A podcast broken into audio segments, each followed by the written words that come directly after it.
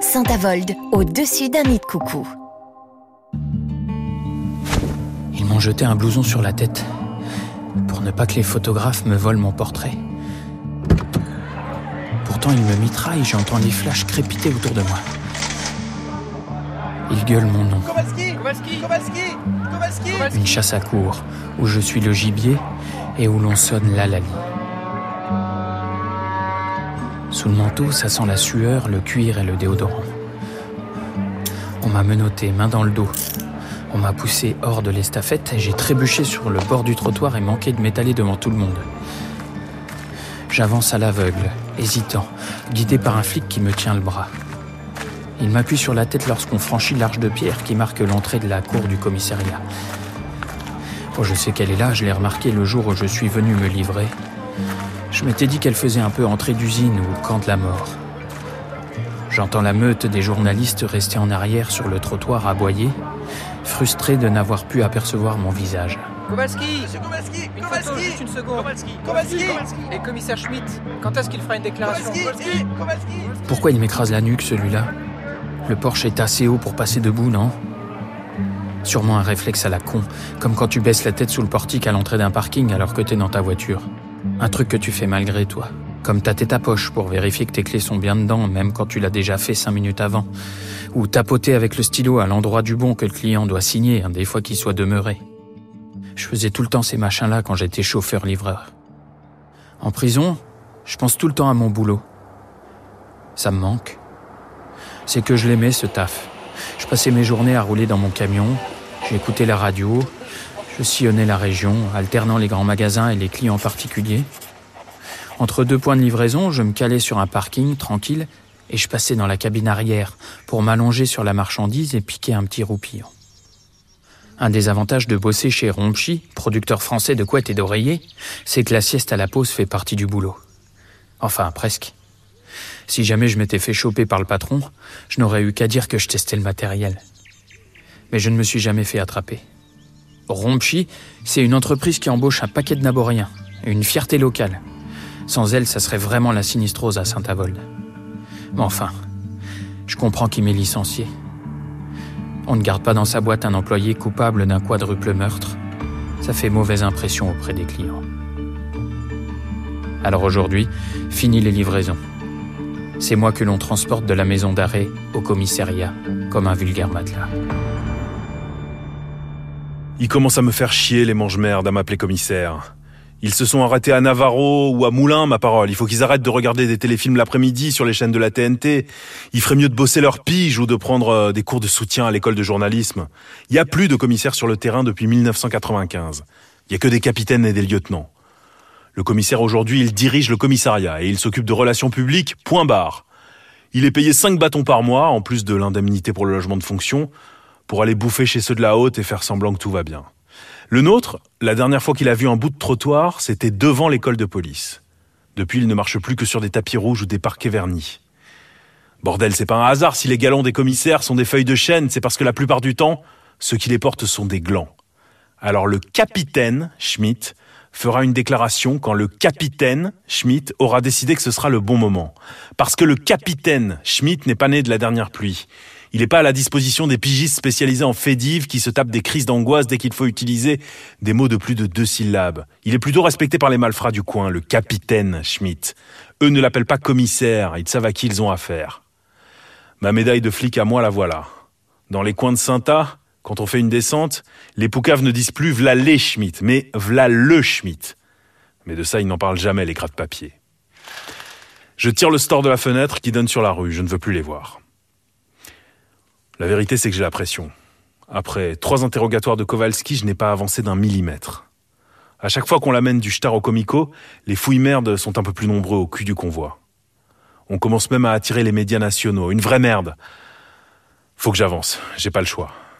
Et composer avec un coupable qui ne parlera pas.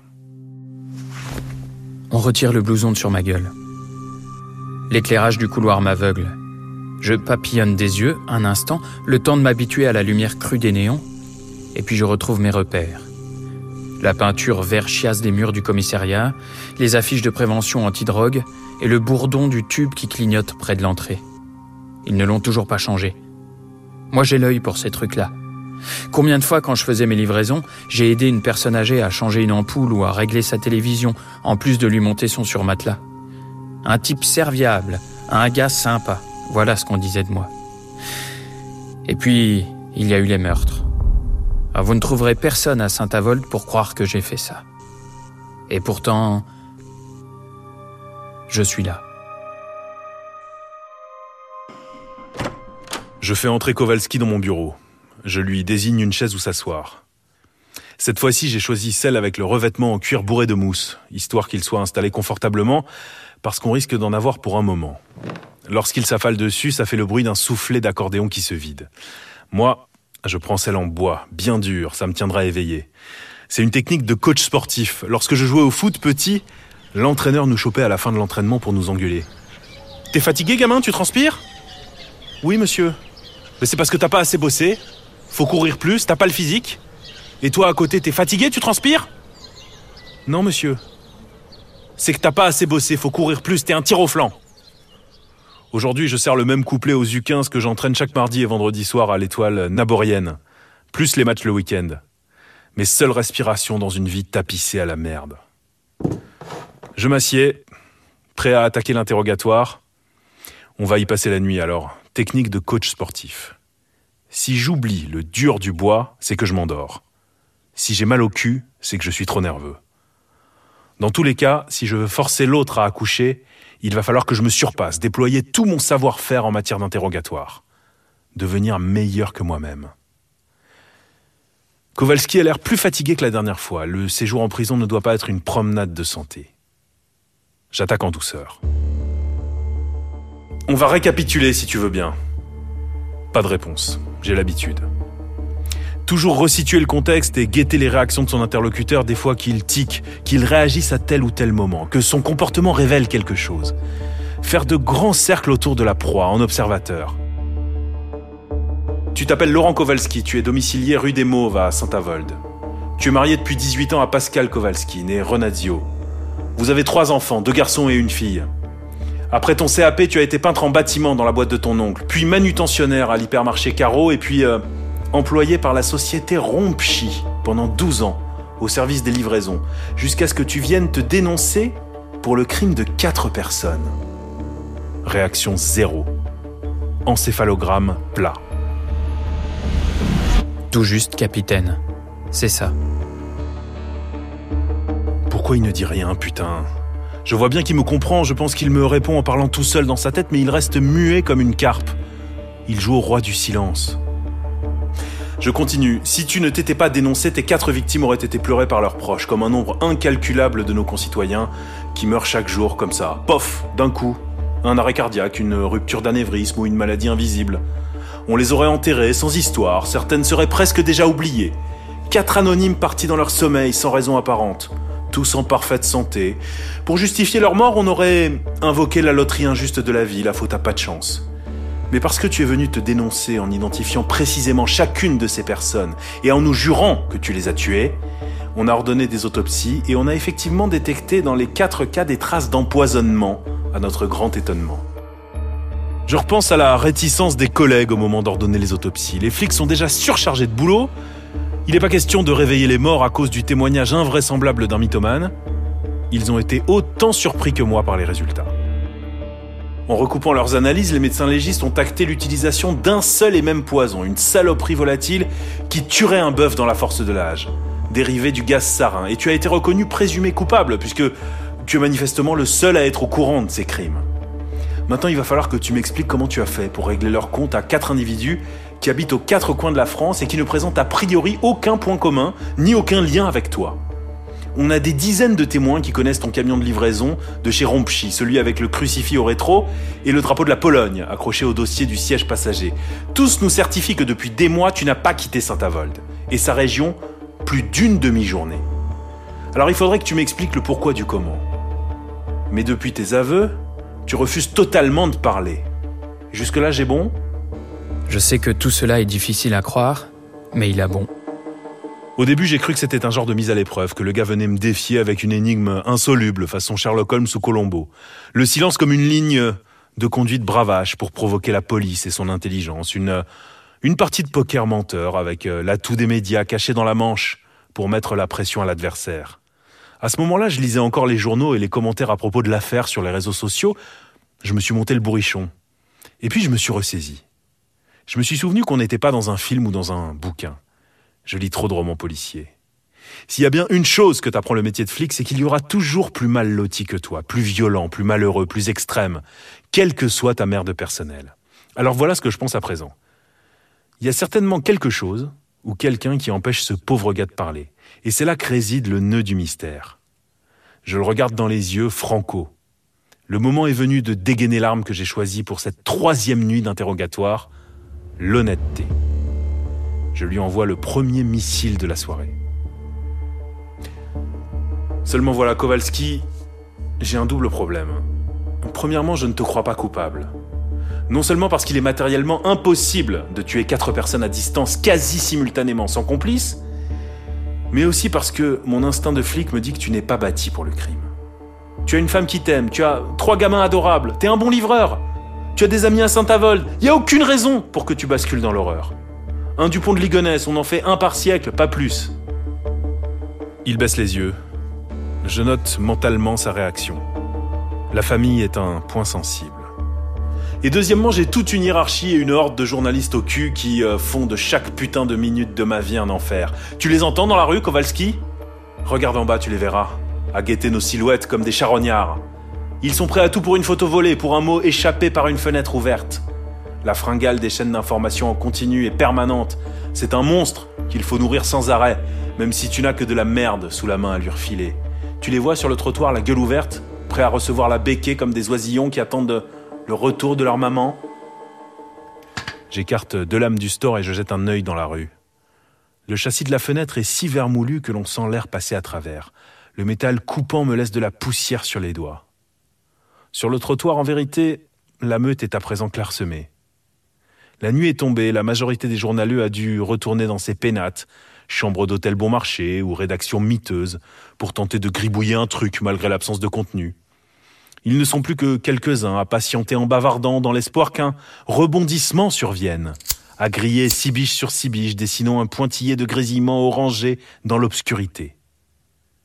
Soudain, l'un d'entre eux lève les yeux et me montre du doigt. Je vois la faim dans son regard, terrible, un appétit incommensurable pour ce qui est en train de se passer entre Kowalski et moi. Perdu dans le froid, il ressemble à la petite fille aux allumettes. S'il savait, pauvre de lui, il n'y a que de la dynamite à enflammer dans ce genre d'affaires. Je m'écarte de la fenêtre et je retrouve ma chaise en bois. Il fait nuit, Kowalski. Avant que le soleil ne se lève, j'aurais résolu l'affaire. Peu importe les moyens, c'est clair. Je dis pas ça pour frimer ni pour t'intimider. Je n'ai que faire d'un défi, j'ai passé l'âge des concours de gros calibre. Je le dis parce que je n'ai pas le choix. En ce moment même, d'autres victimes meurent, assassinées. Elles méritent aussi mon attention. Pigé On n'a pas toute la vie devant nous, spécialement dans un commissariat. Je pose mon arme de service sur le bureau en formica, histoire d'appuyer la dernière partie de mon speech. Et je vois le Polac se tendre. Il ne s'attendait pas à ça. Il faut jouer carte sur table, faire tapis directement. J'avais mon arme ou mes couilles à poser sur la table, j'ai choisi l'arme. Je veux pas de problème avec la brigade des mœurs. Sans arme, me voilà à poil, comme lui. Sincère. Il veut une discussion d'homme à homme. Mais il ne m'aura pas parlé sentiment. Je ne peux pas lui dire. Je ne peux pas. Je voudrais l'aider, mais je ne peux pas. Dehors, quelqu'un a allumé un projecteur. Sûrement un journaliste qui va commencer un direct pour la télé. La lumière filtre à travers le store et dessine des lignes noires au plafond. Les mêmes ombres que dans ma cellule de prison. Je me demande ce que font Pascal et les enfants en ce moment. Est-ce qu'ils regardent la télé? Peut-être même le gars qui est en train de parler dehors? Est-ce qu'ils essayent de m'apercevoir? Ou alors ils font tout le contraire et ils tâchent d'oublier, ils ont choisi un Walt Disney. Je sens une grosse boule se former dans ma gorge et les larmes monter jusque sous mes paupières. Pourquoi j'ai fait ça, putain? Dieu me pardonne. Jamais je n'arriverai à racheter cette faute. Mais c'était beaucoup trop lourd à porter. Il fallait que je me rende. Ma joue tremble nerveusement. Il faut que je me contrôle. Ne rien montrer. Il a l'air au bord de la rupture, j'ai réussi à lui mettre la pression. Surtout conserver mon avantage, ne pas détourner les yeux de son visage. Il sent que je le regarde. Ne pas parler, lui laisser le temps de ravaler ses sentiments, lui montrer que je le respecte. C'est une technique de coach sportif. La saison dernière, on est arrivé en finale de la Coupe régionale et je voyais bien que les gamins trépignaient. À deux jours du match, ils n'en pouvaient plus tellement ils se la claquaient. Ils avaient tous un melon énorme. Dans le vestiaire, je n'avais plus que des Mbappé. Je savais qu'on allait perdre si on ne changeait pas d'attitude. Mon personnage de papa moustache qui leur gueule dessus était dépassé. Exit le flic de terrain. Raus. Alors j'ai joué la carte de l'honnêteté. Dans la causerie d'avant-match, j'ai laissé des silences. J'ai écouté mes émotions, j'ai essayé de deviner les leurs. Je leur ai parlé de mes gamins, les vrais. J'ai avoué aux joueurs qu'ils étaient devenus un peu les miens aussi. Que depuis mon divorce, la vie avait changé. Que si on ne continuait pas à être une vraie équipe, je me sentirais affreusement seul. Et puis je leur ai passé des vidéos d'encouragement de leurs proches, du genre qui les prenaient par les bons sentiments, qui flattaient leur bon côté. Évidemment, on s'est fait laminer en début de match. Trop sensible, pas assez préparé. Mais on est remonté. Et la victoire au tir au but, on la doit à la seule carte que j'ai abattue dans le vestiaire ce jour-là, celle de la sincérité. Nos adversaires se sont regardés jouer, persuadés qu'ils allaient l'emporter, faisant des chichis au moment de poser le ballon aux 11 mètres, saluant les tribunes. Les miens ont tiré et marqué, point. Il y avait que des gamins qui voulaient gagner, il y avait plus de Mbappé, ce qui n'est jamais dommage pour les séances de tir au but. Concentré sur la chose en soi, le flingue posé sur la table. Tu déchaînes les passions, Kowalski, parce que ton affaire se présente comme une énigme. Tout le monde a envie de la résoudre. Les journalistes, les détectives privés, il y a même des pages Facebook qui se sont créées pour débattre de la méthode que tu as utilisée pour tuer. Chez nous aussi, tu intrigues. Depuis qu'on s'est vu la dernière fois, on a mis des profilers et des psys sur le coup. Plutôt rare, hein, le renfort dans la maison Poulaga. Les experts ont épluché la vie des quatre victimes, leur activité sur les réseaux sociaux, leurs échanges de SMS, leurs historiques internet, leurs boîtes mail. Ils ont tout fouillé des relations de voisinage jusqu'aux traces au fond de la culotte. J'attends le rapport d'une minute à l'autre. J'ai demandé que les conclusions soient prêtes pour ce soir. La sonnerie de mon portable me fait sursauter. J'y suis pas encore habitué. Ils nous ont donné des appareils plus modernes, des smartphones, histoire qu'on puisse filmer pendant les interventions et prouver notre bonne foi en cas de bavure. On en est là. Parole contre parole, vidéo contre vidéo, réseau contre réseau. Avant, on avait des petits sagem, je préférais. La batterie était increvable et on pouvait jouer au serpent pendant les planques. Sur le nouveau, la sonnerie des messages est la même que celle de mon four à micro-ondes. Chaque fois que je reçois un message, j'ai l'impression que c'est ma barquette de surgelé qui a fini de réchauffer. Je regarde l'écran. Un SMS. C'est Gabrielle qui me demande comment on change une cartouche sur l'imprimante parce qu'elle a un devoir à rendre demain matin. C'est ma gamine. Je vois Kowalski lever la tête, ça l'intéresse. Je tire sur le fil. Je suis divorcé. Ma femme est partie il un moment déjà quand les enfants sont entrés au collège. Elle en avait marre de vivre avec un fantôme, elle m'a dit. Bon, je suis pas sûr que son nouveau mec ait beaucoup plus de charisme qu'un ectoplasme, honnêtement, mais je pense qu'à la place d'Isabelle, j'aurais fait la même chose. J'ai pas été infidèle, j'ai pas bougé une oreille, rien, mais c'était tout comme. Je me suis laissé bouffer par mon métier. Ma maîtresse s'appelait la police. Tu vois la petite cicatrice là que j'ai sous l'œil, Kowalski?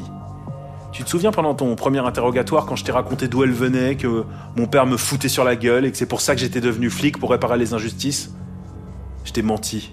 Bullshit. Mon père il était prof et ma mère aussi d'ailleurs. Je suis peut-être le seul flic de gauche de tout le pays. Je fais ce métier parce que j'aime les romans policiers et les films de flics. Tu sais genre euh, le truc avec Lino Ventura et Michel Serrault, garde à vue. La vérité c'est qu'à chaque fois qu'on me demande où je me suis fait cette cicatrice, j'invente une histoire différente. Parce que la réalité est naze en fait. Je me suis foutu une mandale à moi-même le premier soir où je me suis retrouvé tout seul. Voilà, Kowalski. On joue franc jeu. Je te raconte tout. Et si tu me racontes tout à ton tour, on boucle le dossier et je peux rentrer m'occuper de ma gamine. C'est mon tour de garde. Vous feriez n'importe quoi pour votre famille, n'est-ce pas? Il a parlé, ça y est. Bon sang, on y est. Sa voix est enrouée, il doit s'imposer le silence depuis des semaines. Ah. Je respire l'odeur de la victoire. Mais calme-toi, Schmidt. Si tu vas trop vite, la ligne va se briser. Il faut laisser reposer tout ça, réfléchir.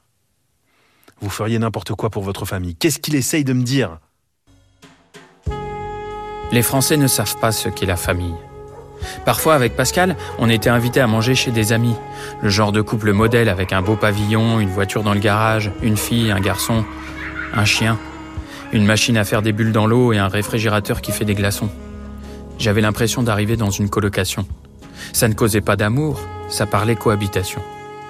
Moi, je suis polonais, marié avec une calabraise. Le jour où son frère nous a surpris en train de nous embrasser sur le parking du 33 Club, il a sorti son schlass et m'a collé la lame sur la gorge en me susurrant J'espère que c'est du sérieux. Avec Pascal, tous les soirs on prie. On va à l'église chaque dimanche. Parfois, il n'y a que nous dans l'assemblée, mais ça n'est pas grave.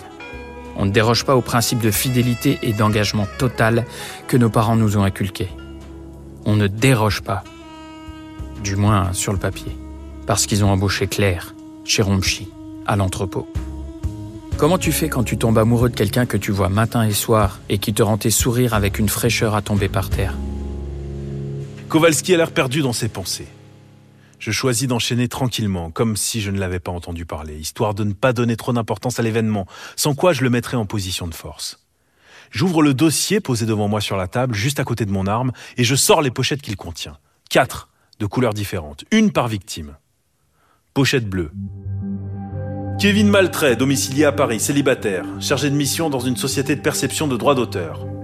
De la famille en province qu'il va visiter le week-end, pas d'histoire, une vie pépère. Retrouvé dans son lit par la concierge qui s'inquiétait du courrier qui s'accumulait dans sa boîte aux lettres. Pochette jaune. Julien Drone, chatou, célibataire. Étudiant brillant, test d'histoire toute fraîche en poche avec les félicitations du jury. Stage en cours dans une société d'audiovisuel. Le collègue avec qui il covoiturait a retrouvé son corps sur la moquette de sa chambre. J'énumère froidement, l'autre ne moufte pas. Pochette verte. Christian Ingrat, Essel et Nancy, divorcé, éducateur spécialisé à deux doigts de la retraite, retrouvé dans son lit par sa nouvelle compagne qui le rejoint chaque week-end. Pochette rouge. Freddy Martin, Collioure, veuf, cheminot roulant, délégué syndical à la CGT. Mort dans le lit d'un foyer en découché à Paris. Mon plat de blanquette de chez Thirier est prêt, mais je me souviens pas de l'avoir mis à réchauffer. Vous devriez répondre. C'est peut-être votre fille. Ah merde. Je déverrouille mon portable. Un mail. Ah non, cette fois c'est le compte-rendu des profilers. J'ouvre le rapport attaché en pièces jointes. Les algorithmes ont commencé à parler. Les quatre victimes sont des hommes, tous sportifs, qui utilisent une même appli de running. Martin et Drone ont même enregistré leur temps sur un même parcours dans le 18e arrondissement de Paris. Drone a été un peu plus rapide. Vous êtes sportif, Kowalski? Pas de réponse. Sportif? Ah, J'ai fait croire à Pascal que je l'étais pour avoir un prétexte et fuir la maison. Avec Claire, les baisers furtifs dans un coin de l'entrepôt ne suffisaient plus. Il fallait que nous nous possédions tout le temps. On était furieux, passionnés. Jamais je n'avais connu ça avant. Je me sentais terriblement coupable, mais c'était plus fort que moi. J'étais victime d'une double fièvre, tout à la fois incapable de lutter contre mon amour pour cette femme, et souffrant dans le même temps le supplice de la trahison, à craindre à chaque instant que mon beau-frère débarque pour m'égorger et qu'une punition divine me foudroie. Je ne prierai jamais assez pour être pardonné. Oh mon Dieu, j'ai acheté une tenue de jogging et je me suis mis à courir le dimanche après la messe d'abord et puis, Seigneur, presque tous les jours. En réalité, je ne parcourais que quelques dizaines de mètres jusqu'au bois qui longe la Rosselle pour rejoindre Claire. Oh, j'étais crédible comme jogger parce que je rentrais à chaque fois en sueur. Ça me donnait un prétexte pour prendre une douche d'ailleurs et que Pascal ne sente pas le parfum de ma maîtresse sur moi. Elle a fini par sentir quelque chose tout de même, j'en suis sûr. Elle passait son temps chez le coiffeur à changer de coupe et de couleur. Le vent du changement? Je ne sais pas. C'est comme si on se libérait chacun du corset de l'autre. Comme si le poids de la famille m'écrasait et que fréquent éclair me flanquait des ailes. Mais jamais ils ne comprendront ça. Son frère va me tuer, vraiment. Mieux vaut me taire, me taire à jamais. Moi j'entraîne une équipe de jeunes les U15 à l'étoile naborienne. Vous en avez peut-être entendu parler, on a gagné euh, la Coupe de la Ligue du Grand Est la saison dernière. J'aime ça, le terrain, le grand air, ça me change de ce commissariat pourri. Ici, on, joue en Ligue des Champions de l'amiante et dans le dernier carré. Il y a qu'un truc qui me chagrine au foot, c'est les survêtements. Ils les font de plus en plus serrés, même pour les adultes. On ne trouve plus de pantalons amples, dans lesquels on est bien à l'aise, le genre avec les, les boutons pression sur le côté. Franchement, j'ai pas envie qu'on voit mes cannes de serein, ces trucs synthétiques, ça te colle comme une poisse, ça, ça te révèle aussi fragile que t'es, amaigri par les déceptions et, et les nuits blanches à interroger des mecs comme toi. Ah merde, je suis peut-être allé un peu trop loin dans la confidence. Je reviens au rapport. Tes gars étaient des gros dormeurs, ils utilisaient également une application de gestion du temps de sommeil. Ça va souvent de pair avec la pratique intensive du sport. Ah, tiens, j'ai l'impression qu'on touche au but. Ils étaient tous abonnés à la newsletter de Rompchi. Kowalski a tourné la tête d'un coup vers moi, les yeux comme des soucoupes. Ah, je le tiens. Maintenant, le laisser mariner un peu. J'ai la dalle, je reviens. Je sors du bureau, le couloir est désert, tout le monde est rentré à la maison. Près de la salle de pause, la ventilation du distributeur automatique Selecta fait un bruit de locomotive asthmatique. Je jette un œil aux articles proposés. Trois sandwichs triangles, parfum œuf mimosa, jambon moisi, un paquet de madeleine dont la date de péremption remonte au temps où les commissaires faisaient encore du terrain, et un paquet de M&M's. Putain. Même la bouffe est vétuste ici. Je n'ai pas faim mais il faut que je fasse illusion. Allez, je pas pour les M&M's. J'ai introduit une pièce dans la fente, elle tombe dans le monnayeur avec le désespoir d'un flic du 93 qui se balance par la fenêtre. Et je sens soudain une présence dans mon dos. Merde. J'ai laissé mon arme sur la table comme un con, et je ne sais plus si j'ai menotté Kowalski à sa chaise. Erreur de débutant, tu vieillis, Schmidt. Ne pas paniquer. Je me baisse tranquillement et je ramasse mon paquet de chocolat. Commissaire? Ah, c'est une voix féminine. Je me retourne. Je suis capitaine de police, mais commissaire fera l'affaire. Qui êtes-vous? Claire Agnel, je travaille chez Rompchi à l'entrepôt. Il faut que je vous parle. Eh ben, quelqu'un qui parle. Ça me changera de Kowalski. Suivez-moi. Qu'est-ce qui m'a pris de l'appeler commissaire Laurent va m'en vouloir, mais je dois le sauver. Je n'accepterai pas qu'il aille en prison par peur de déshonorer sa famille. Retour au bureau. Kowalski ne voit pas la femme entrer. J'ouvre le paquet de friandises et le balance à côté de mon flingue sur la table, histoire de partager. Les billes sucrées roulent à côté de l'arme, on dirait des munitions en chocolat. Serre-toi, Kowalski, je t'en prie. Le suspect se contorsionne pour faire passer ses mains menottées devant lui et attrape un bonbon. Je lance à la femme, restée dans l'encadrement de la porte. Qu'est-ce que vous vouliez me dire, mademoiselle Agnel? La donzelle ouvre la bouche et puis tout bascule très vite.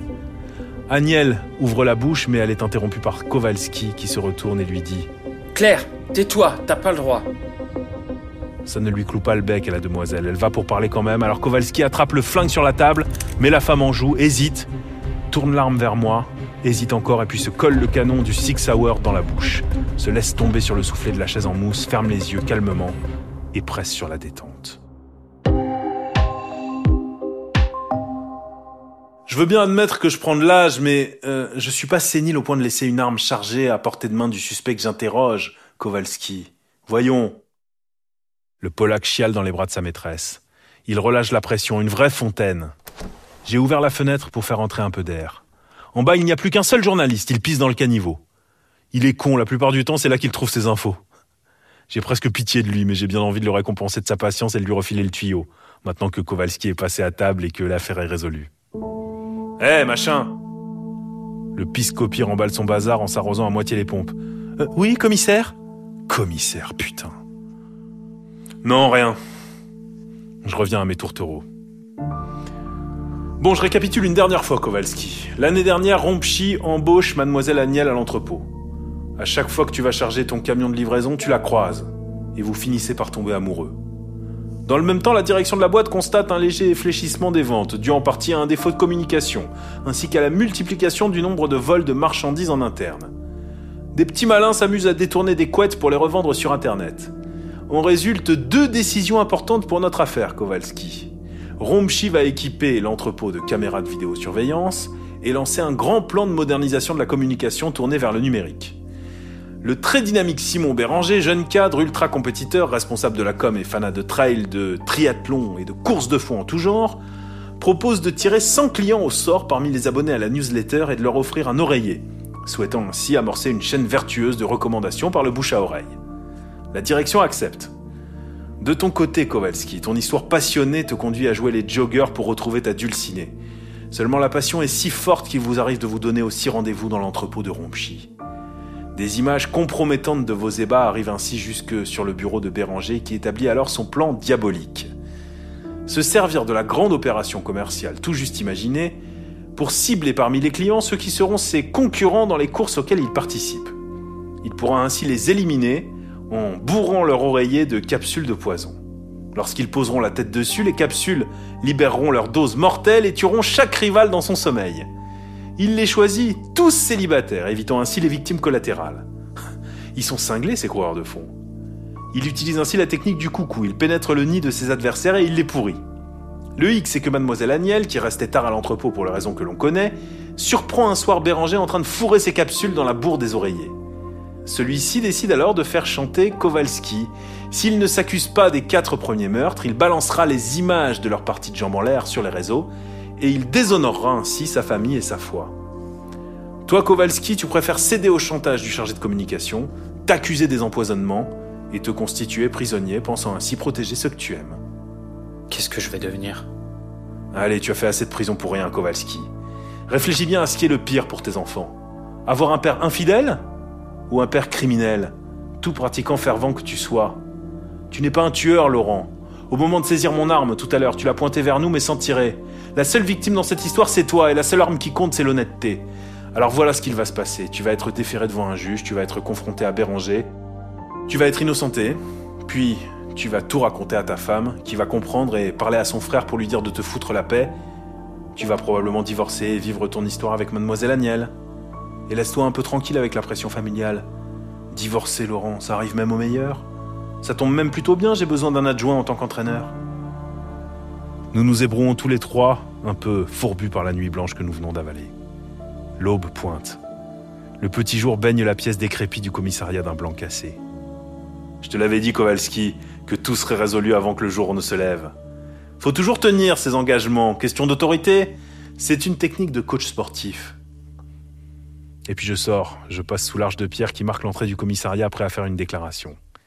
Les journalistes m'accueillent au cri de Commissaire Commissaire Commissaire Commissaire Commissaire C'était Meurtre et Moselle, une nouvelle policière de fiction écrite par Nicolas Turon, réalisée et produite par l'équipe technique de France Bleu Lorraine. Continuez à écouter ce podcast sur l'appli Radio France ou sur francebleu.fr.